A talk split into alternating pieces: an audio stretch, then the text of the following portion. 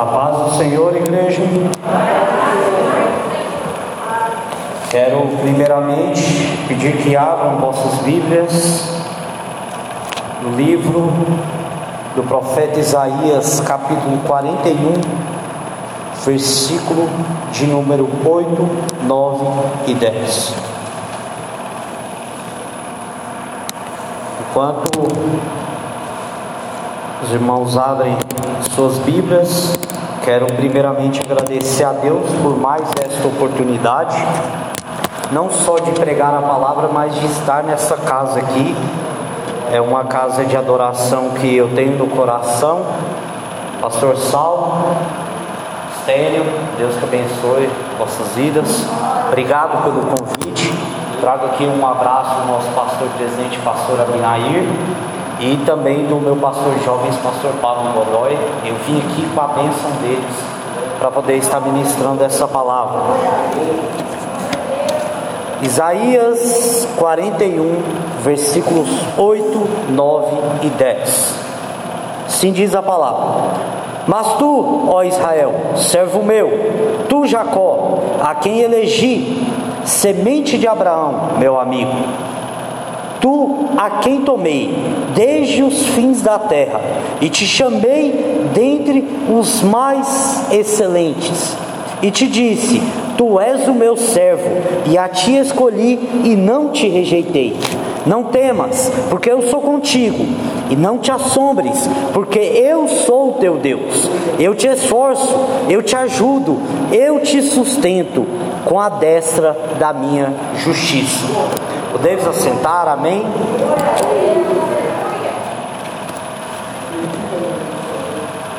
Deus abençoe. É, meus queridos irmãos, quando a Eustênio falou comigo sobre esta oportunidade, sobre esse texto, ah, eu confesso que já li, mas nunca me atentei a estudá-lo verdadeiramente para que pudesse tirar uma lição maravilhosa daquilo que Deus está falando diretamente ao seu povo. E confesso que ali, enquanto estudava, fui percebendo palavra por palavra de que se trata de uma, de uma palavra maravilhosa de conforto, de consolo de Deus diretamente ao seu povo.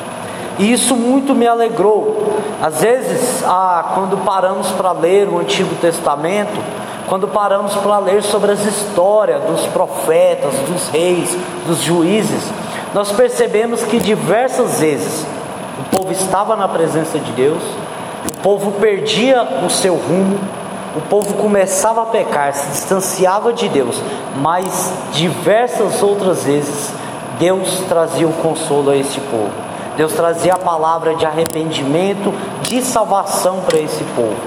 E no contexto do que nós lemos aqui, está novamente um período em que Deus fala diretamente ao seu povo que está cativo. Este povo, que é o povo de Deus, que Deus aqui nesse texto ele lembra de Abraão, lembra de quando Deus fez a promessa para Abraão que ele seria pai de uma multidão, pai de uma nação. Ele, Deus começa a lembrar esse povo das promessas que Deus tem para esse povo. Deus começa a lembrar da sua mão poderosa, da sua força, de todo o poder que ele carrega e que ele delegou a este povo para cumprir um papel especial neste planeta. Quando nós lemos aqui a partir do capítulo do capítulo 40, nós vamos ver que Deus começa a trazer uma mensagem de consolo para esse povo cativo. Mas antes disso, nós temos que lembrar por que Israel estava cativa. O profeta Jeremias predisse que viria uma nação que subjugaria esse povo, se esse povo não se arrependesse. Quando o profeta Jeremias escreve as lamentações Ele escreve lamentando porque esse povo não se arrependia dos seus pecados, porque esse povo via o que estava acontecendo e continuava nessas práticas, porque esse povo ouvia a voz do profeta, mas não havia um verdadeiro arrependimento para que esse julgamento de Deus viesse a ocorrer. Foi Deus quem levantou Nabucodonosor, foi Deus quem levantou Ciro, porque este povo não se arrependia. E se passaram longos e longos anos até que se cumpriu o dia em que este povo foi levado cativo. Mais ou menos no ano 706 antes de Cristo, esse povo foi levado, levado cativo. E a partir dali eles passaram 70 anos naquele local.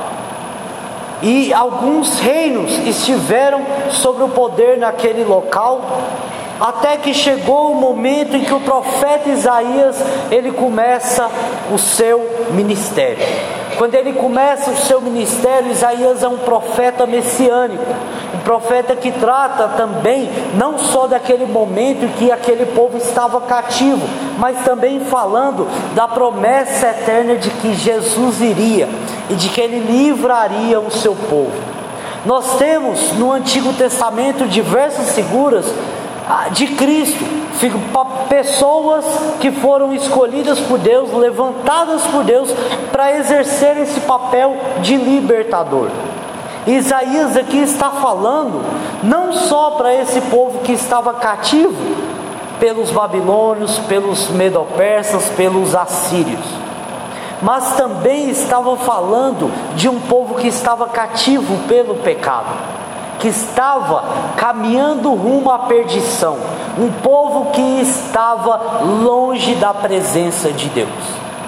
Essa a comparação que nós devemos fazer quando lemos os escritos do profeta Isaías. Ele vai falar exatamente disso, ele fala daquele momento, daquele povo, mas também vai falar de Jesus, da sua obra maravilhosa e redentora de cruz, que veio para libertar os cativos. Diversas vezes no Antigo Testamento, o povo de Deus foi liberto. O povo de Deus foi liberto através de Moisés no deserto. O povo de Deus foi liberto da Babilônia, do cativeiro babilônico, também através de seus líderes, Esdras, Neemias e Zorobabel. Então, diversas vezes Deus liberta o seu povo, e aqui foi o momento em que o profeta Isaías começou a falar daquilo que Deus era. Mas por quê? Para para pensar, esse povo estava ali 70 anos cativo. Nesses 70 anos, muitos daqueles que estavam ali nasceram, então eles não ouviram falar de Deus, eles não sabiam que era Deus, eles não sabiam qual era o real poder que Deus tinha e aquelas promessas que Deus tinha feito a esse povo. Então aqui o profeta Isaías tem um papel, pastor, de lembrar o seu povo de quem é Deus, do quão poderoso é esse Deus e das promessas que esse Deus tinha feito a esse povo. É por isso que no versículo 8, ele vai falar exatamente assim: Mas tu, ó Israel, Israel, o antigo Jacó, que te elegi, semente de Abraão, meu amigo.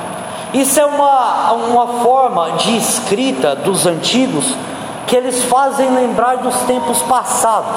Antigamente, quando não existia uma Bíblia sagrada de papel como nós carregamos, os ensinamentos bíblicos, os, os, mandamentos do Senhor, toda a história dos profetas, dos patriarcas, eram passada boca a boca pelo seu povo. Então, por isso que, por exemplo, no, no Novo Testamento, nós vemos algumas vezes citando, ó, Deus de Abraão, de Isaac e de Jacó. Eles falam isso para lembrar dos patriarcas, daqueles que foram escolhidos por Deus para serem os pais dessa nação. É por isso que ele fala dessa maneira, e é por isso que Isaías escreve assim: Mas tu, ó Israel, tu, Jacó, está lembrando deste início desta nação. Porque a promessa de Deus sobre Abraão, que era amigo de Deus, a promessa de Deus era: sai da tua terra e da tua parentela, para a terra que te mostrarei. e, te, e abençoarei os que te abençoarem, e amaldiçoarei os que te amaldiçoarem. E aí Deus vai e fala uma coisa que é maravilhosa: em ti serão benditas todas as nações da terra. Quando Deus escolheu este povo para ser o seu povo, Deus não escolheu simplesmente só para ter um povo aqui na terra. Deus escolheu um povo para representá-lo, para ser uma prova do poder real que Deus tem.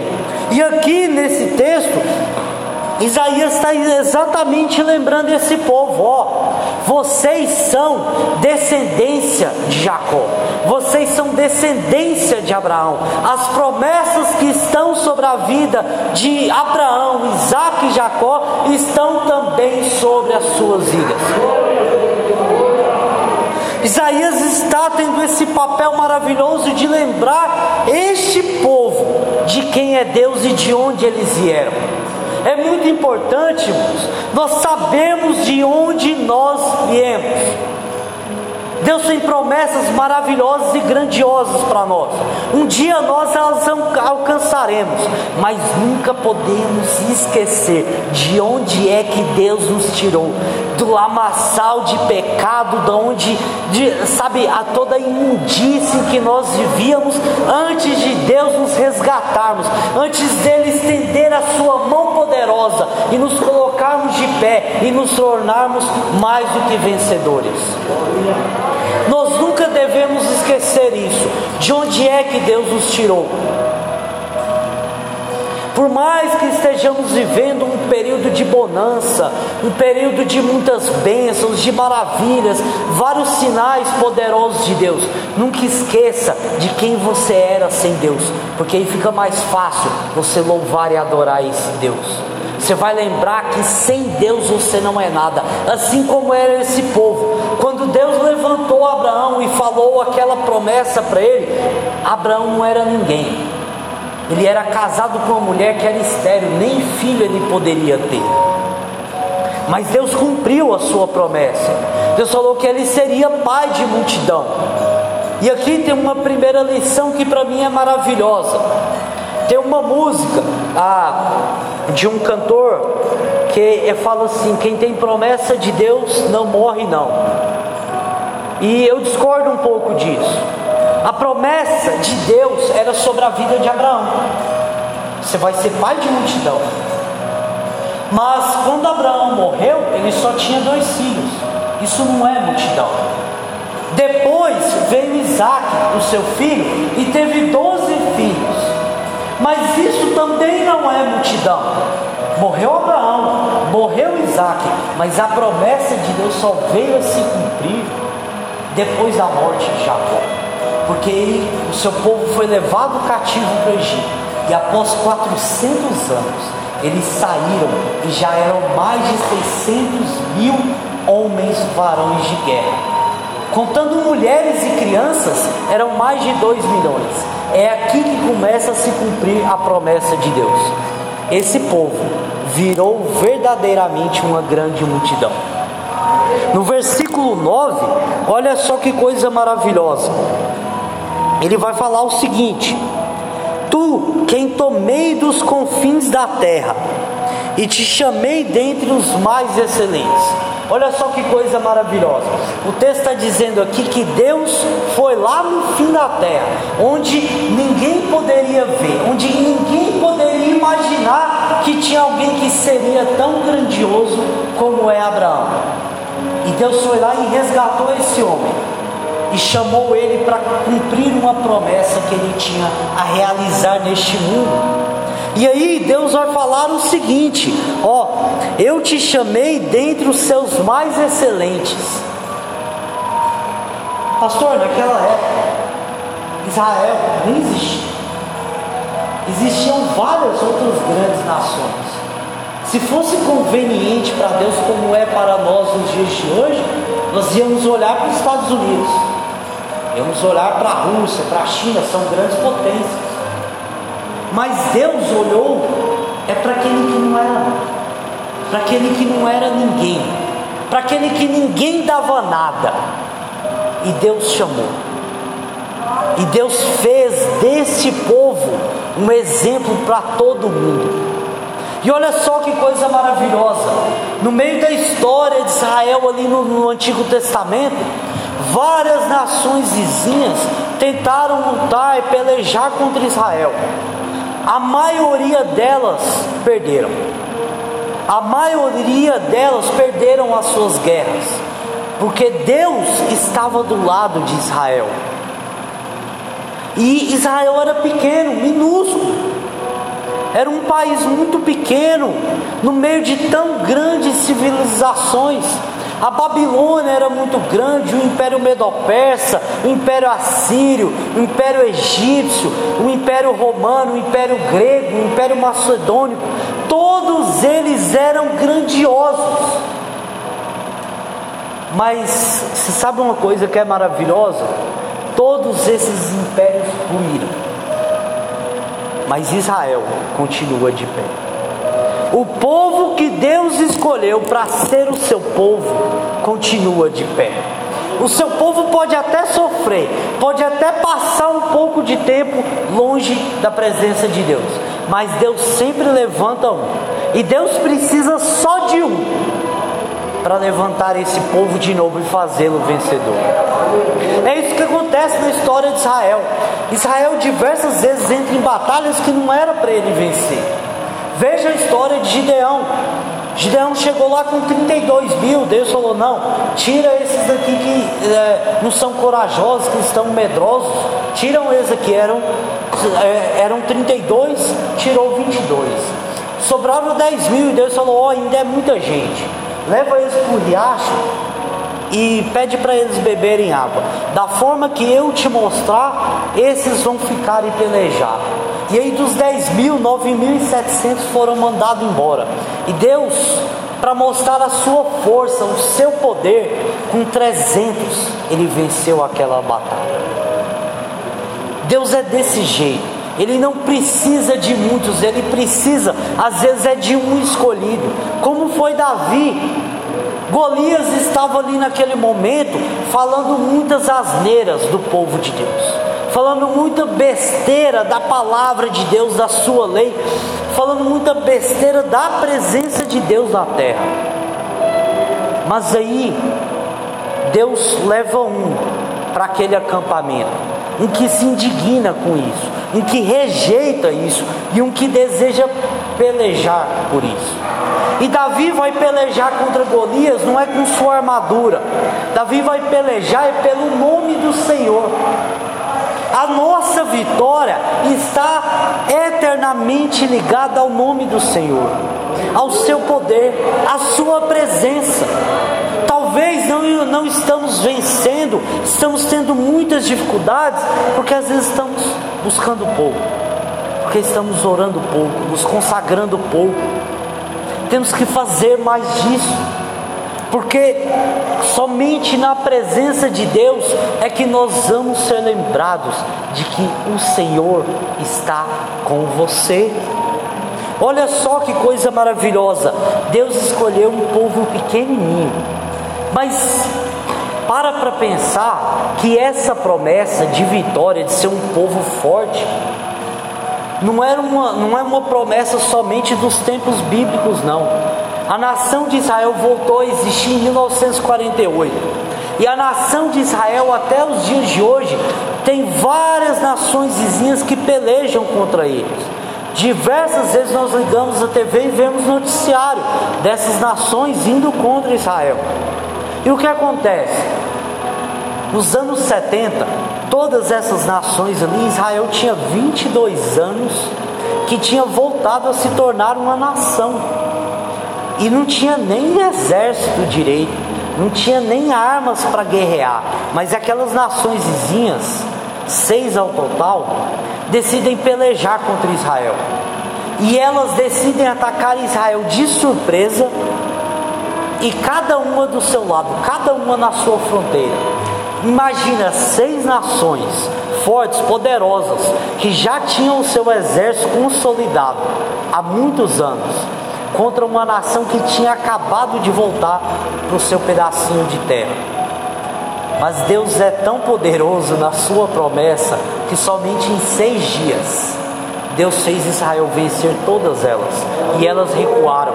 A promessa de Deus não está somente para os tempos bíblicos, a promessa de Deus está para os dias de hoje. O que Ele prometeu, se Ele falou que Ele é contigo, que Ele vai te ajudar, que Ele vai te fortalecer, que Ele vai te sustentar, Ele vai sim, pode crer. Creia nesta promessa, creia, creia que Ele é contigo. Assim como ele foi com Israel, ele é contigo. Ele é contigo na sua peleja, na sua batalha, aquela circunstância, por mais difícil que pareça ser, aquela dificuldade que você às vezes tem dificuldade de encontrar Deus, saiba que Ele está ao seu lado e te fará vencedor. Se você buscar, se você estiver na sua presença, se você estiver em completa adoração a este Deus.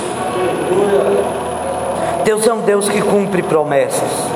Ele te escolheu, Ele não te rejeitou. Nós não éramos nada, assim como era Abraão.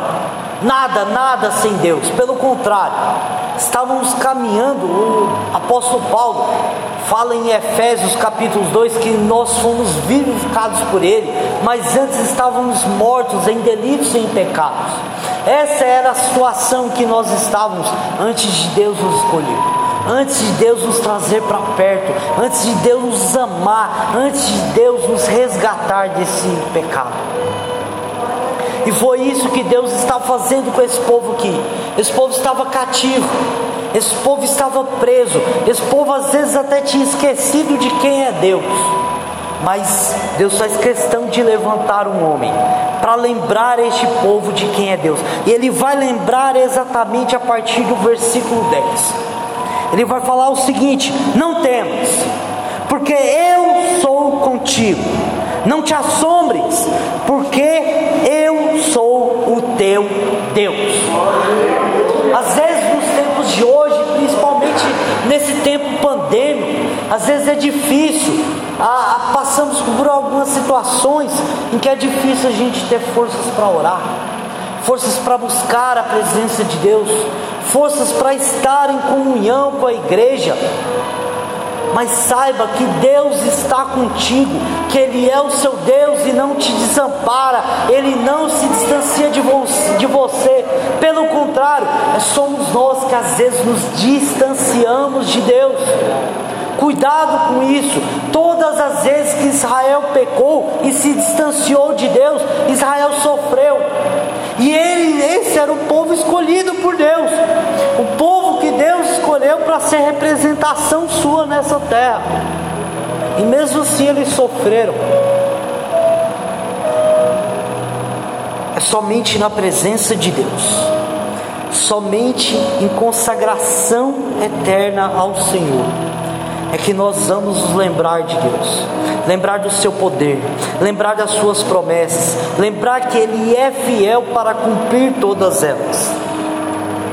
Deus está aqui lembrando esse povo dessas promessas, de quem Ele é, do seu real poder. E tem uma coisa maravilhosa que Ele vai falar do versículo 10 ao versículo 20. São diversas promessas que ele faz ao teu povo. Ele fala o seguinte: Eu te fortalecerei, eu te ajudarei, eu sustentarei com a destra da minha justiça. Envergonhados e confundidos serão os teus inimigos, tornar-se-ão em nada, eles perecerão, buscá-lo-ás, porém não os acharás, tornar-se-ão nem nada eu te tomarei pela mão direita, farei-te um trilho novo que, que tem dentes agudos. Os montes trilharás, os montes moerás, os outeiros tornarás com a pagana. Tu os pedejarás, o vento os levará, o redemoinho espalhará, e tu alegarás ao Senhor. Tu gloriarás o Santo de Israel. Abrirei rios em lugares altos, abrirei fontes em meio aos vales, tornarei desertos lagos das águas, tornarei a terra seca em mananciais de águas. plantarei no deserto cedro, porém o meu ermo juntamente a faia e o pinheiro e o alo. Tudo isso é promessa de Deus para esse povo. Como eu falei aqui, naquele tempo, Israel estava subjugado, cativo. E durante todo o período do Antigo Testamento, nós temos diversas histórias de alguns povos que subjugaram Israel. E eu falei aqui, todos esses povos foram destruídos. Isaías está falando aqui que esse povo ia ser ceifado, que esse povo ia acabar, que ia ser destruído pela mão poderosa do Senhor. E foi. Agora, às vezes nós estamos passando por um momento difícil, momento em que alguma tribulação acontece, momento em que alguma dificuldade muito grande vem sobre as nossas vidas. Você está crendo que Deus pode te livrar assim como Deus livrou Israel diversas vezes? Você crê que Deus está contigo? Você crê que Ele vai te fortalecer naquele momento da maior fraqueza? Ele vai te sustentar? Esse é o seu Deus. Saiba que este é o seu Deus. Ele te sustenta, ele te guarda, ele te livra, ele te levanta quando você está caído. Sempre deste Deus. E se você não está caído hoje, guarde esta palavra, porque você não sabe o dia da manhã. A dificuldade pode vir, os problemas podem vir. Jesus mesmo falou que no mundo nós teremos aflições. Nós não estamos livres disso. Veja a pandemia. Ela não veio para matar somente aqueles que estão longe dos caminhos do Senhor, não. Às vezes ela alcança a igreja, alcança o seu povo. Mas saiba que tudo é um propósito maravilhoso de Deus. Às vezes nós ficamos presos nas promessas terrenas que Deus tem. Porque de fato Ele tem, Ele tem promessas para te abençoar, para te guardar, para te livrar de todo mal. Ele tem diversas promessas coisas aqui. Ele pode te abençoar no seu serviço, ele pode eh, te abençoar na faculdade, ele pode abençoar os seus filhos, ele pode fazer coisas maravilhosas aqui nesta terra. Mas nós temos que nos atentar que a obra redentora de cruz de Jesus não foi somente sobre esta terra. Ele veio aqui sim para nos livrar do pecado, para cumprir a lei que nós não conseguíamos cumprir, nós também estávamos como Israel, cativos, presos, não tinha de onde sair, mas Jesus veio, Ele veio e nos libertou, o seu sangue nos purificou, Ele é o nosso redentor. E quando ele vem e faz essas promessas, ele não está falando só sobre esse plano terreno. Ele pode te fazer abençoado e grande nessa terra? Pode. Ele pode te abençoar com uma grande fortuna? Pode. Ele pode te abençoar com saúde? Pode. Mas a promessa de Jesus é sobre uma vida eterna, sobre uma vida vindoura e não sobre esta vida. A promessa de Jesus é que, por mais que você aqui sofra, por mais que você aqui esteja subjugado, por mais que aqui o seu, o seu chefe seja chato e pegue no seu pé, por mais que aqui o seu vizinho às vezes te atrapalha na sua fé, não importa. A sua promessa a maior promessa que Jesus fez é de nos dar uma vida eterna na nova Jerusalém celestial. E Ele vai dar essa promessa, assim como Ele cumpriu aqui na vida deste povo que foi escolhido por Ele. Esse povo estava subjugado, preso, cativo por muito tempo. Esse povo pecou, mas existe uma coisa que muda, que muda o julgamento de Deus para o seu povo chama-se arrependimento. Nós devemos sempre, todos os dias, nos arrependermos das nossas falhas, dos nossos erros, dos nossos pecados, para que Deus possa nos dar a promessa cumprir esta promessa de nos levar para morar com Ele na Jerusalém Celestial. Eu não tenho dúvidas que Ele vai cumprir isso. Eu não tenho dúvidas que Ele é fiel e verdadeiro para cumprir isso. Mas às vezes nós passamos por alguns momentos que é difícil. Ano passado eu peguei Covid e eu fiquei muito mal, fui para o hospital. E naquele período ali eu tive mais de 50% do pulmão comprometido e eu estava sem fôlego de tudo. É, e naquele momento ali sem fôlego eu tenho que confessar. Em alguns momentos eu esqueci de Deus. Eu não tinha mais forças, nem para orar, nem às vezes nem para pensar em Deus estava praticamente entregando ali minha vida. Tive medo, muito medo de morrer e ficar ali mesmo no hospital. Mas tem uma coisa que mudou a minha vida. Foi quando a igreja do Senhor, os irmãos em Cristo, começaram a se levantar e orar, começaram a clamar pela minha vida e ali naquele hospital, em um momento em que eu não conseguia enxergar mais luz, teve um momento, pastor, que eu estava sem fogo, sem voz, não saía nada. E eu comecei a temer que eu nunca mais ia pregar a palavra do Senhor. Eu sabia que Deus tinha me chamado para uma tarefa, Ele tem um chamado específico. E às vezes ali, naquele momento, faltou fé. Faltou. Mas enquanto faltou fé em mim, tinha uma igreja forte e vencedora orando. E tinha algumas pessoas, veja só o que é o cuidado de Deus, como Ele te fortalece, te sustenta, como Ele te guarda, te livra desse mal. Tinha algumas pessoas que mandavam áudio ou então mandavam mensagem por texto mesmo, falando que estava orando por mim e no meio dessas orações, eles falavam para Deus enviar anjos até o hospital para guardar a minha vida. E ali no hospital eu tive uma experiência espiritual maravilhosa com Deus, em que Deus me mostrou esses anjos, vestidos como médicos, ali ao lado do meu leito, de onde eu não podia sair. E Deus me mostrou isso. E ali eu pude contemplar que o nosso Deus é real, que o nosso Deus é verdadeiro. E aquilo que nós clamamos, que nós pedimos, quando nós buscamos a presença de Deus, Ele vem, Ele se apresenta a nós e Ele nos levanta. E assim como Ele me tirou daquele hospital, somente quatro dias depois disso, Ele pode tirar da sua situação Sabe aquela situação difícil que você está passando?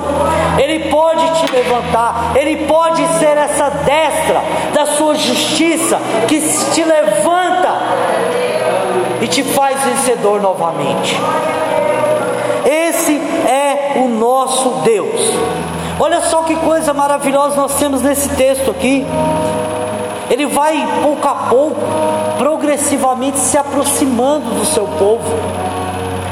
Aquele povo que estava longe de Deus, cativo, às vezes tinha até esquecido de quem é Deus. Mas aí Deus usa o profeta de uma maneira maravilhosa para trazer uma palavra e pouco a pouco ele vai se aproximando. Olha só, ele se aproxima um pouquinho quando fala: Eu sou contigo. E ele vai e completa, se aproximando um pouquinho mais, ele fica um pouquinho mais perto. Eu te esforço. E aí ele vai e fica um pouco mais próximo e vai falar o seguinte: Eu te ajudo. Mas para completar, ele realmente vem, esse Deus grandioso e maravilhoso, vem e abraça o seu povo e diz: Eu te sustento, meu filho com a destra da minha justiça eu te levanto. Você não vai ficar caído, você não vai ficar aí sofrendo o tempo todo. Eu sou o seu Deus, eu sou contigo, eu te esforço, eu te ajudo, mas eu te sustento, eu te levanto. Eu não vou deixar você viver nessa situação. Deus tem prazer nisso. Deus tem prazer em levantar o caído. Israel muitas vezes pecou e se distanciou de Deus, e Deus levantou. E a mensagem de hoje é: Deus é contigo. Deus te esforça quando você está sem força alguma, quando você acha que não consegue mais, quando você tenta lhe reunir aquele restinho de força, mas não consegue nem se levantar, Ele te dá a força, Ele é o Deus da força, e Ele te ajuda, e Ele te sustenta, Ele te guarda, Ele é o seu Deus, não se esqueça disso. Às vezes nós passamos por momentos difíceis e vamos passar. Jesus falou: No mundo tereis aflições. Mas ele completa dizendo: Mas tem de bom ânimo, porque eu venci o mundo.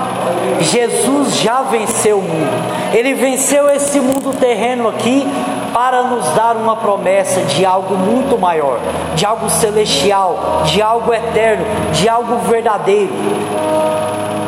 Então, por mais que você esteja sofrendo aqui, saiba que o que ele prometeu, ele vai cumprir.